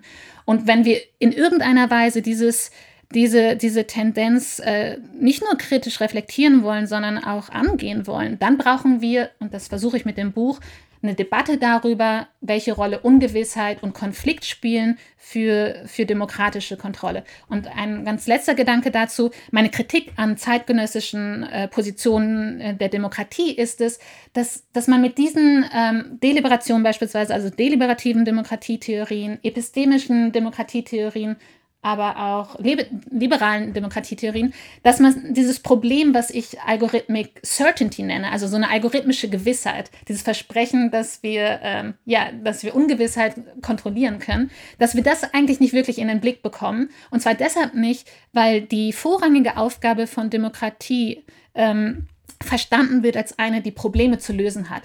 Ja? Und ich gehe dahin zu sagen, äh, die vorrangige Aufgabe von Demokratie ist es nicht, Probleme zu lösen, sondern die vorrangige Aufgabe von Demokratie besteht darin, äh, Räume zu öffnen und offen zu halten, äh, dass, äh, dass ähm, das provoziert werden kann. Also dass sozusagen, dass wir ähm, Alternativen verhandeln können und Alternativen können wir dann verhandeln, wenn es eben Möglichkeiten gibt, Konflikte zu provozieren. Also die Idee hinter Provokation ist zu sagen, ähm, wir müssen es muss möglich sein, Konflikte fortlaufend neu provozieren zu können, denn das ist die Voraussetzung dafür, dass die Zukunft offen gehalten werden kann, weil eben mit Alternativen experimentiert werden kann. Da war jetzt wirklich sehr viel drin, was, ähm, wo, wozu ich noch Fragen hätte. Vielleicht fangen wir an mit dem, was da provoziert wird. Weil, also, wenn ich jetzt versuche, mir das vorzustellen in Bezug auf ein aktuelles ähm, Institutionengefüge, das da ist parlamentarische Demokratie, ja, Vielleicht habe ich da auch immer noch was falsch verstanden, weil wenn man nämlich, so wie du das jetzt äh, in, zumindest in der ersten Hälfte erklärt hast, hatte ich das Gefühl, okay, hey, aber das ist doch jetzt super krass äh, konsenstauglich eigentlich äh, äh, mit allen auch eigentlich klassischen Liberalen sozusagen. Ja, die würden, selbst wenn sie von mir aus, ja, wenn man das äh, theoretische Gerüst, was dahinter steht, dann äh, komplett durchdeklinieren würde, an einen Punkt kommen würden, wo man vielleicht da endet, was du zu Recht kritisierst in Bezug auf das ähm, Zusammentragen von Wissen und auf eine Art quasi ein, ein äh, einen technokratischen Zugang, ist trotzdem das Narrativ, dass sie jetzt, was weiß ich, im Parlament, der äh, Christian Lindner von der FDP, der würde auch sagen, ja, aber wir brauchen diese Orte der Offenheit, wir brauchen diese Orte des Provozierens, um unsere Demokratie lebendig zu halten. Also dieses Narrativ an sich ist etwas, was, was man auch in so einem ganz klassischen, traditionellen äh, Kontext einer liberalen Demokratie durchaus immer wieder ähm, vorgeschoben hat. Ob man das jetzt dann in letzter Instanz wirklich ernst genommen hat oder nicht, ist ja dann wieder eine andere Frage.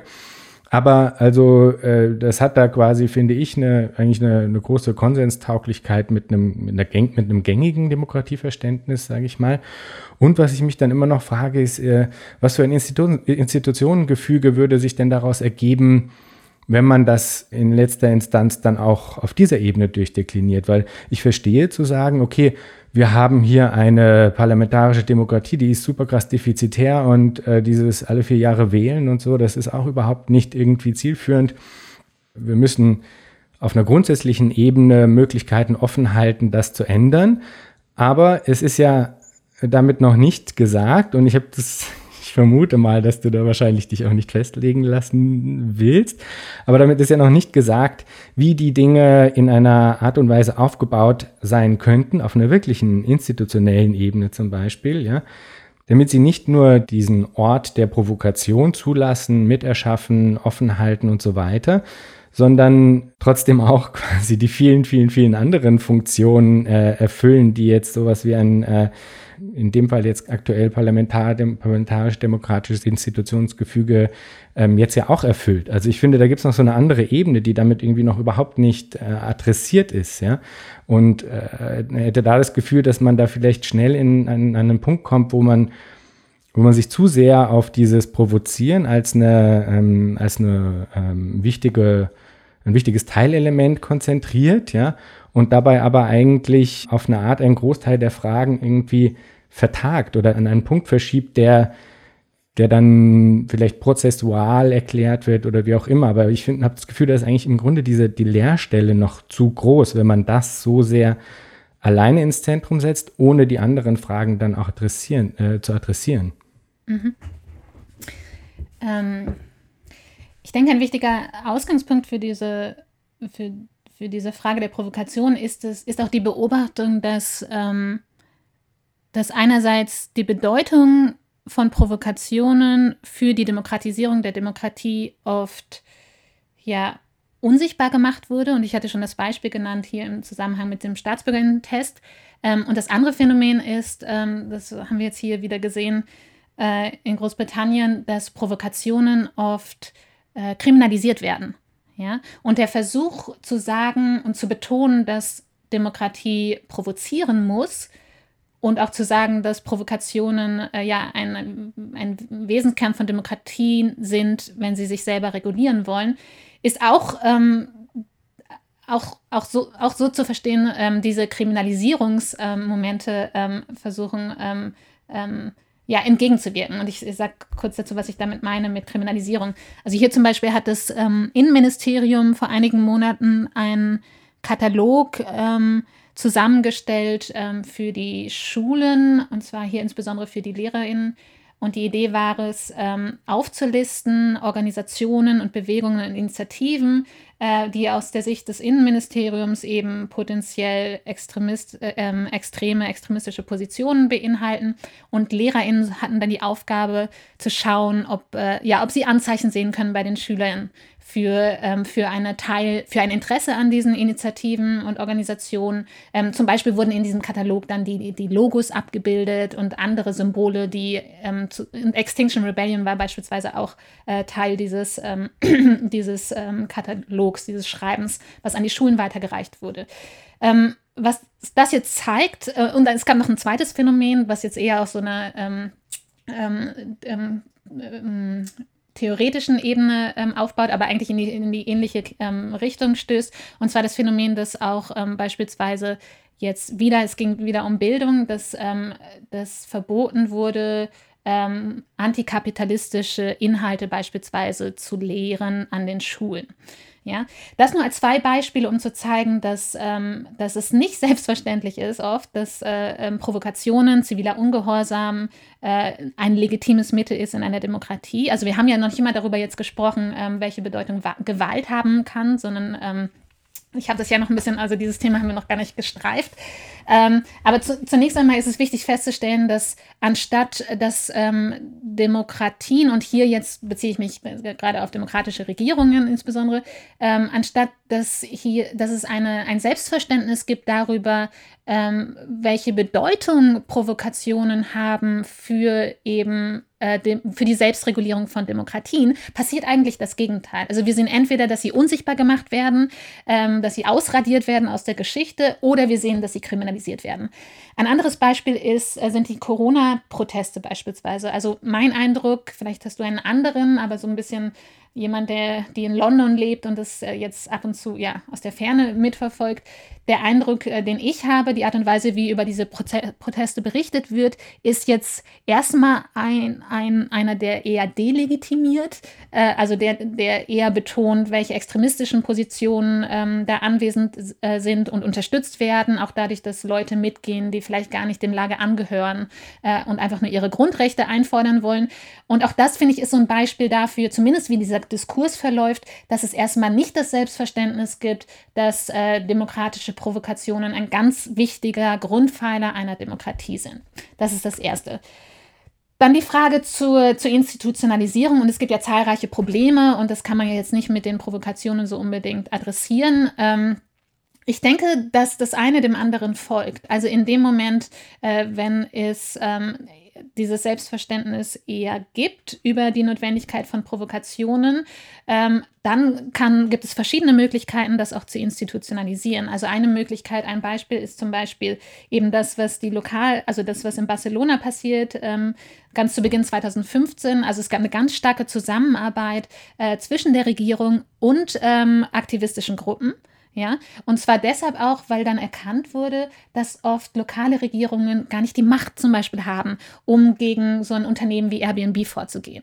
Ja, und dann wird versucht, und dann versucht man aber, ähm, also es gibt den, den, es gibt immer mehr ähm, ähm, Hausräumungen, es gibt Leerstand, gleichzeitig wird spekuliert und so weiter. Und lokale Regierungen sind an ein bestimmtes Regelwerk gebunden und dann stellt sich die Frage, wie kann man Druck ausüben? Und eine Möglichkeit, das zu tun, ist zum Beispiel, dass lokale Regierungen äh, zum Beispiel hier auch zusammenarbeiten mit aktivistischen Gruppen, beziehungsweise dass es eine Form der Arbeitsteilung gibt.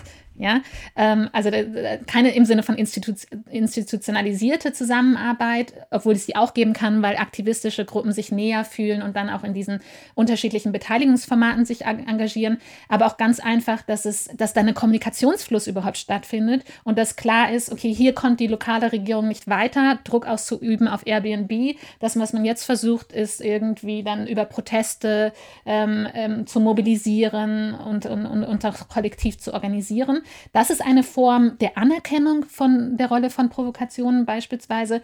Ähm, eine andere, ein anderes Beispiel ist im Zusammenhang mit den Migrationsbewegungen, äh, besonders 2015, wo wir gesehen haben, dass sich die Europäische Union selbst blockiert hat, ja, also schnell zu agieren. Ja, es wird ja auch oft gesagt, dass, äh, dass diese Versammlungen oft besonders, äh, also ja, sie sind vielleicht demokratisch, jeder kann mitreden, aber sie sind nicht besonders pragmatisch.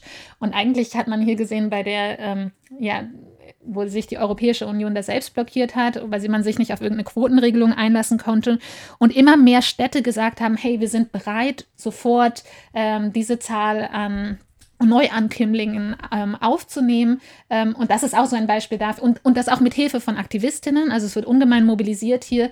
Und auch da hat man gesehen, dass, ähm, dass einfach, es gab einen anderen Politikstil.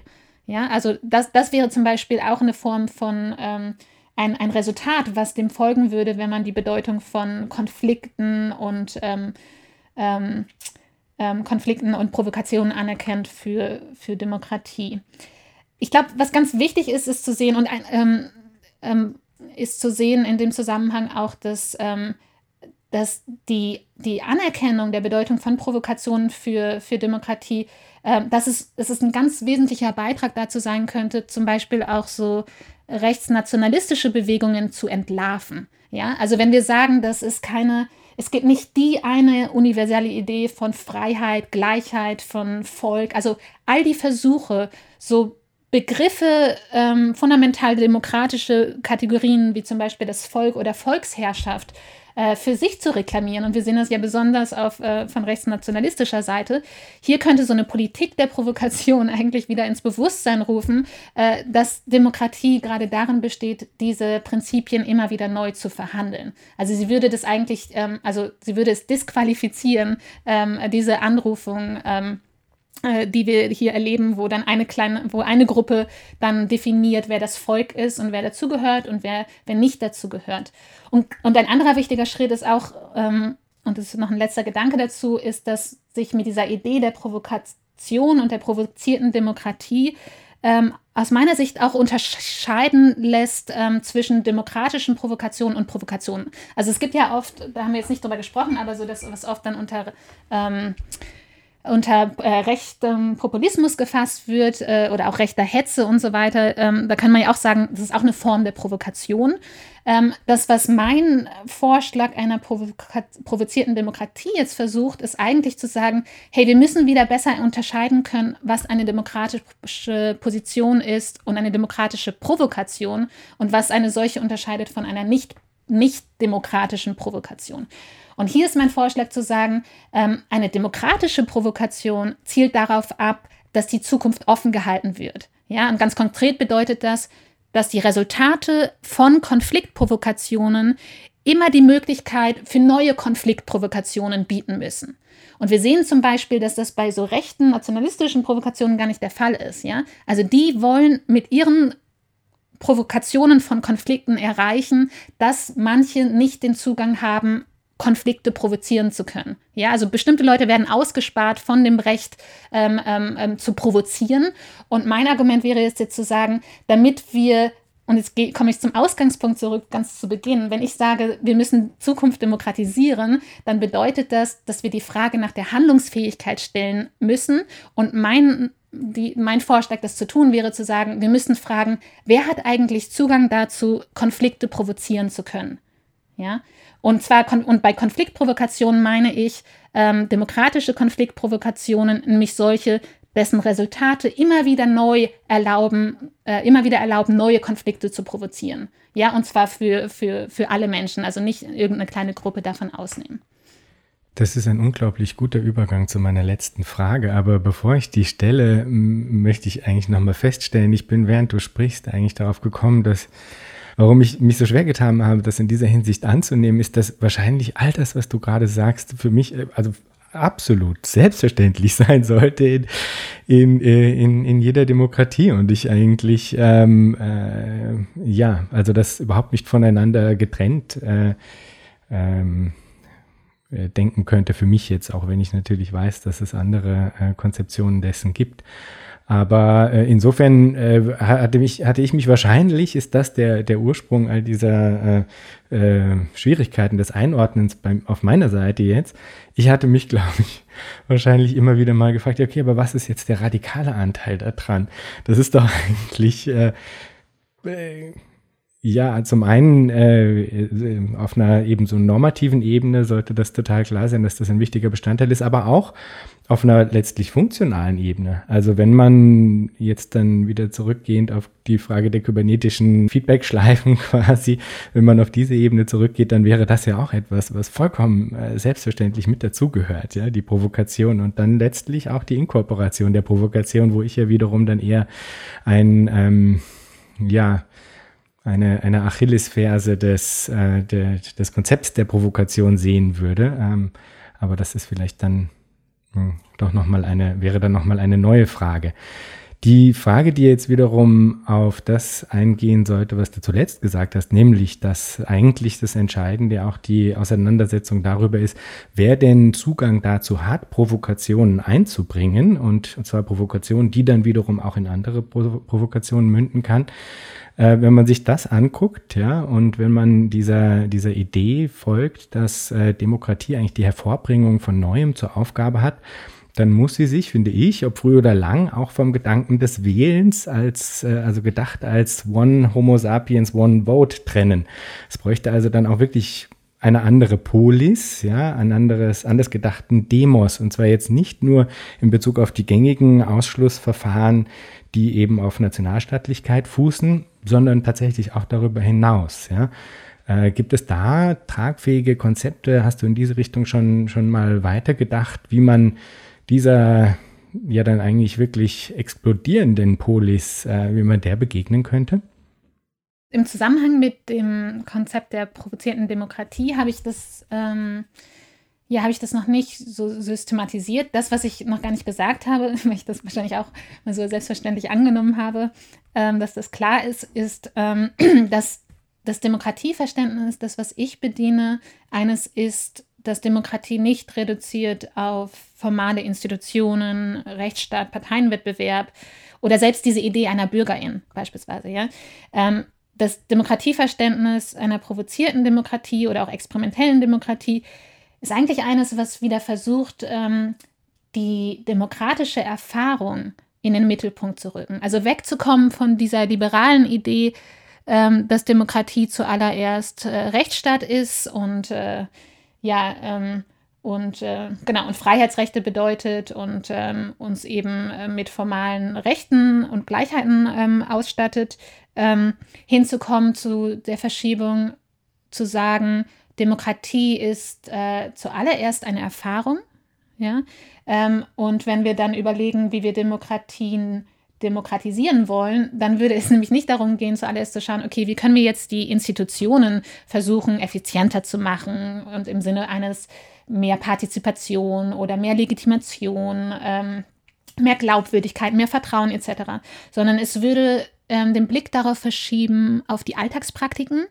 Und es würde uns ermöglichen, ähm, die Frage zu stellen, wo ähm, wir Demokratie und demokratische Erfahrungen, ähm, wo es Räume dafür gibt und wo nicht. Ja, und ein Beispiel dafür wäre zum Beispiel zu sagen, ähm, Öffentlichkeit, also öffentliche Räume, ist ein, ein, ein, eine wichtige Voraussetzung dafür, dass Menschen zusammenkommen können und sich austauschen können und ihre Erfahrung teilen können ähm, und sich aber auch organisieren können. Ja, also mein, mein, meine Alternative einer provozierten Demokratie oder einer experimentellen Demokratie, ich verwende das gerade noch ein bisschen synonym, ist eigentlich zu sagen, ähm, wir, die Demokratie braucht eine Blickverschiebung oder wir brauchen eine Blickverschiebung von Demokratie zuvor das gedacht über formale Institutionen hin zu Praktiken und Erfahrungen des kollektiven Organisierens.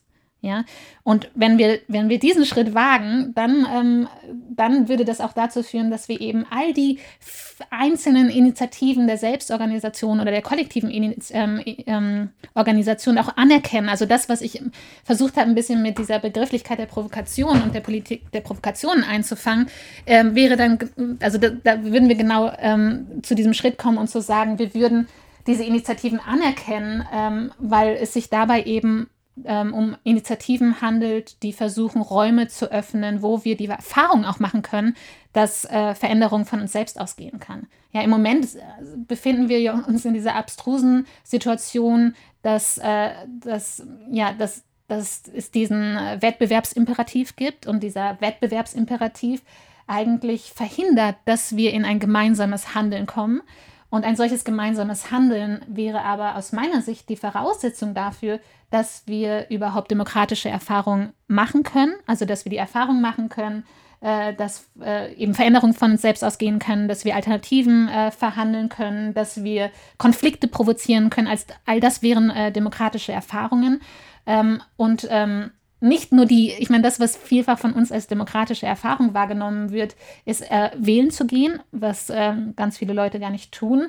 Und das andere ist es dann vielleicht, sich noch irgendwie zivilgesellschaftlich vielleicht äh, mal hier und dort zu organisieren. Und das ist sicherlich wichtig und gut, ähm, aber es ist eben nicht, äh, ja, nicht genug. Und ich denke, es ist wichtig, ähm, wieder den Blick darauf zu verschieben, auf die Bedeutung auch vom, von kollektiven Organisationen. Äh, das können selbst, ähm, wir können an Streik denken, wir können an gewerkschaftliche Form der Organisation denken, wir können an eben diese nachbarschaftliche Organisation denken ähm, und so weiter und so fort. Und das erscheint mir doch äh, wichtig zu sein, wieder mehr in die Debatte einzuführen. Und zwar nicht nur praktisch, also wir sehen ja vielfach, besonders durch Extinction Rebellion, Black Lives Matter, Fridays for Future, äh, die, die Bewegungen selber sind ungemein präsent. Das, was, ähm, das, was ich als meinen Auftrag verstehe, ist äh, in gewisser Weise äh, gleichzeitig auch auf so einer theoretischen äh, Ebene zu versuchen, ähm, ähm, die Bedeutung von Provokation für Demokratie wieder zu, zu reklamieren. Und was das jetzt konkret bedeutet auf, äh, ja, für, für global gesehen, ähm, oder auch für Institutionalisierungen oder für die Kategorie der BürgerInnen, darüber habe ich mir ähm, noch keine Gedanken im Einzelnen gemacht. Das fände ich nämlich persönlich einen unglaublich wichtigen Aspekt dann noch, muss ich sagen, weil ich, also ich ertappe mich jedes Mal wieder jetzt hier, wenn du, wenn du antwortest, ich, also ich stimme dir total zu, ja, also ich stimme dir total zu in Bezug auf, dass diese Dinge wichtig sind, dass es eine, eine Provozierbarkeit braucht, um auch eben Konfliktträchtigkeit im positivsten Sinne für sich quasi ja nutzbar zu machen, ist dann wieder natürlich ein problematisches Wort, aber produktiv zu machen, wenn man so will, ja. Aber äh, mir, also für mich ist die Leerstelle einfach viel zu groß, die da, die, die da dann noch mit einhergeht, weil ich glaube sehr wohl, dass es zumindest ähm, eine, eine Umschreibung der Wirkungslogiken jenseits des reinen Provozierens gibt, die dann noch notwendig ist. Auch um äh, in einer breiten, wirksamen Art und Weise überzeugend sein zu können. Weil ich persönlich, der ich ja der Sache total äh, wohlgesonnen bin und alle deine Punkte eigentlich argumentativ teile, ja, und das total wichtig finde als ein tragendes Element von Demokratien, dass sie provozierbar sind und dass sie, dass sie das äh, auch, auch ins, ins Zentrum, äh, ins Zentrum, Zentrum rücken im Sinne der, der Her Hervorbringung von, von Neuem als Aufgabe, ja. Also selbst ich, der dem Ganzen total positiv gegenüber gesinnt ist, würde, wenn das jetzt als ein ähm, als ein, ein Vorschlag für die Umstrukturierung von Gesellschaften ähm, hervorgebracht wird, würde jenseits der, des Nachvollziehens der, der Sinnhaftigkeit von Provokation mit einem riesengroßen Fragezeichen zurückbleiben. Und ich verstehe natürlich, dass das Fragezeichen bis zu einem gewissen Grad dazugehört, weil, weil es ja auch eine Form des äh, prozessualen Denkens ist und gerade diese Offenheit der, des zukünftigen ja ein, ein Kernelement der gesamten Sache ausmacht. Aber ich glaube nicht, dass, oder ich glaube, es ist problematisch, wenn das im Widerstreit gedacht wird. Also wenn wenn das äh, zu einer Art von in Anführungsstrichen Bilderverboten, ich nehme das Wort jetzt bewusst auch ein bisschen als ein, eine Provokation vielleicht, wenn das quasi äh, miteinander ähm, äh, verbunden wird, weil ich glaube nicht, dass das Einsetzen von Provokation als zentralem Element oder Provozierbarkeit von als, als konstituiert, konstituiert, konstituiert konstituierendes Element von Demokratie auf der einen Seite in einem Widerstreit stehen würde zu dieser Auseinandersetzung mit der Frage von, wie denn fundamentale Wirkungslogiken auch institutionaler Gefüge äh, in, einem, in einer Demo in demokratisch organisierten Gesellschaften aussehen könnten. Also ich, ich persönlich bin jemand, der das andere auf jeden Fall dann auch noch braucht, ja.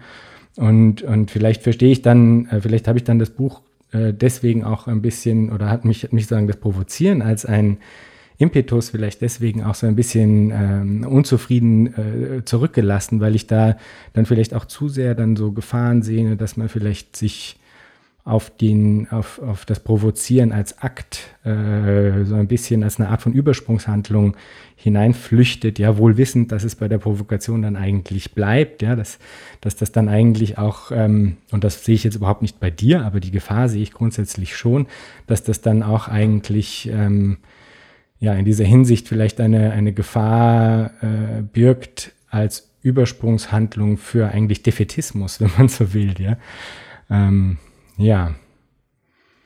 ja. Das war jetzt nicht wirklich ein eine Frage. Dazu, ähm, ja, bitte. Die, das, was man vielleicht sagen kann, ist, dass diese Idee der Provokation der Versuch ist, ein Werkzeug an die Hand zu geben, in dem wir institutionelle Praktiken kritisieren können. Ja? Also zum Beispiel könnte man sagen, dass dass Staatsbürgerinnenschaft ähm, einige Leute mit dem Recht ausstattet, provozieren zu dürfen. Ja? Wenn wir jetzt provozieren verstehen, als erstmal einfach nur ganz, äh, als ganz, äh, also in, in, so einem ganz vereinfachten Sinne, als die Handlungsmöglichkeit, äh, also als eine Form der Handlungsfähigkeit, um Alternativen verhandeln zu können, ja.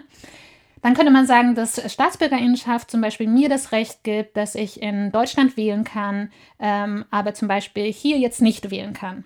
Ja, und wählen kann auch verstanden werden als ein Akt, Alternativen mitzuverhandeln. Ähm, und gleichzeitig sehen wir, also ein anderes Beispiel wäre zum Beispiel, dass ähm, ähm, ähm Menschen, die die Grenzen passieren ähm, und das tun ohne Papiere beispielsweise, dass man das auch verstehen kann als ein Akt der Provokation. Allerdings wird diese Möglichkeit zu provozieren immer mehr untergraben. Ja, und ich, das ist etwas, was mich halt interessiert. Also zu schauen, wie ähm, beispielsweise dieses, ich nenne es auch Recht auf Provokation. Also es gab in der Antike gab es so ein Recht für ähm, ähm, ein Recht, was so dafür stand für so eine plebische Freiheit ähm, ähm, insbesondere, also oder ausschließlich für Männer, ähm, eben, dass wenn vom Magistrat eine Strafe verhängt wurde, dann gab es das Recht auf Provokation. Ähm, nämlich dann die, die, die Öffentlichkeit oder die Gemeinschaft um Beistand anzurufen.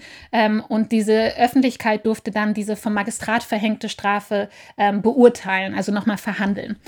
Und ausgehend von diesem Bild oder von diesem, von diesem historischen ähm, ähm, ähm, Moment habe ich mir oder bin ich dabei, darüber nachzudenken, wie ein solches Recht der Provokation ausschauen könnte. Ähm, einerseits im digitalen Kontext, aber eben auch verstanden als in, in, der Umkehrung als eine Kritik, also zu schauen, wo derzeit institutionelle äh, Praktiken verhindern, dass manche Zugang zu Konfliktprovokation haben.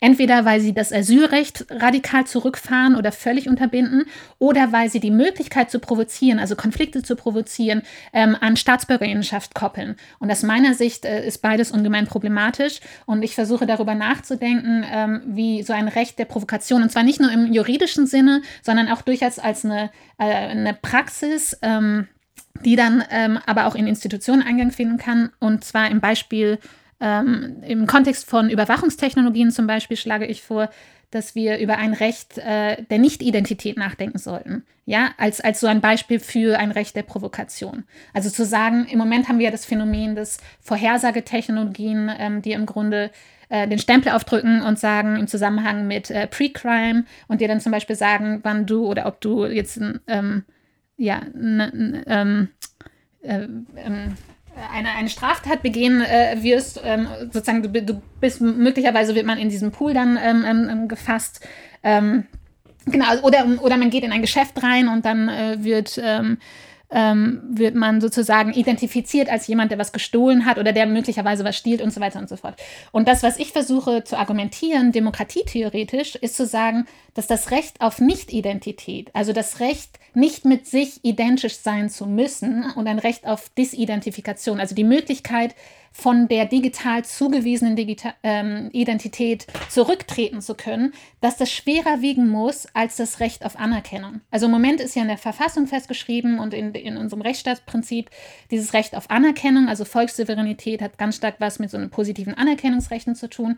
Und ich sage, dass wenn wir davon ausgehen, dass es kein letztes Fundament gibt, auf das wir demokratische Gesellschaften ähm, aufbauen können, also es gibt kein universalistisches Prinzip, das demokratische Gesellschaften ähm, und die Herrschaft rechtfertigen würden. Also es gibt immer nur so vorletzte, äh, einen vorletzten, man nennt das die vorletzten Gründe, die immer wieder neu verhandelt werden müssen. Also wenn es kein letztes Fundament gibt, dann äh, können wir auch nicht davon ausgehen, dass es so eine letzte vollständige Identität gibt und so weiter. Und das würde dann so weit gehen zu sagen, dass ein Recht äh, ähm, der, ähm, zur Nicht-Identität eben dem Recht auf ähm, Identifikation äh, vorausgehen müsste. Und konkret in der Praxis würde das beispielsweise bedeuten, so ein Recht auf Provokation würde dann bedeuten, dass die Beweislast auf der anderen Seite liegt. Ja? Also die müssen erstmal beweisen, dass ich die Person bin, ähm, wo sie sagen, dass ich die Person bin. Ja? Statt dass ich beweisen muss, dass ich nicht die Person bin, wo sie sagen, dass ich aber die Person bin. Also es wäre so ein ganz praktisches Beispiel. Ich glaube, was bei mir ein wenig zurückbleibt, ist eben, also wie gesagt, ich finde das äh, äh, total unterstützenswert. Ich, ich glaube, ich frage mich am Ende eben einfach nur, inwiefern es insgesamt äh, dann systemimmanente Provokationen sind und ob es nicht auch sowas wie kategoriale Provokationen gäbe, die, die dann in eine, vielleicht muss man es dann ähm, provokante Konstruktion münden oder sowas, mhm. ja. Ich muss man es dann so nennen oder so, ich weiß es nicht. Also ich, ich, ich teile das total alles, also was du, was du sagst und, und finde das absolut großartig und unterstützenswert. Und, äh, unterstützenswert. Ich, äh, ich offensichtlich ähm, braucht es bei mir noch, fehlt mir noch was. Ja. Ich habe noch eine, die, die Leerstelle im Sinne der, der provokanten Konstruktion ist, glaube ich, für mich dann noch zu groß. Aber ich finde das alles unglaublich äh, spannend und habe sehr, sehr viel gelernt bei deinem wirklich unglaublich interessanten Buch. Rahel, am Schluss frage ich immer noch, wenn du dir Zukunft vorstellst, was stimmt dich freudig? Hm. Das ist eine, eine sehr schöne Frage. Ähm, ich werde die Frage beantworten, ähm, und zwar mit einem Zitat von, ähm, ja, von John-Luc Nancy, der was sehr Schönes über die, ähm, ja, über die Zukunft äh, der Demokratie schreibt. Und zwar sagt er, Demokratie bezeichnet die Pflicht zur Erfindung der Politik nicht als Ordnung von Zwecken, sondern als Mittel, die Räume zu eröffnen und offen zu halten, um sie zu erfinden. So stelle ich mir die Zukunft der Demokratie vor. Wunderbar. Rahel, vielen Dank für das Gespräch. Danke dir.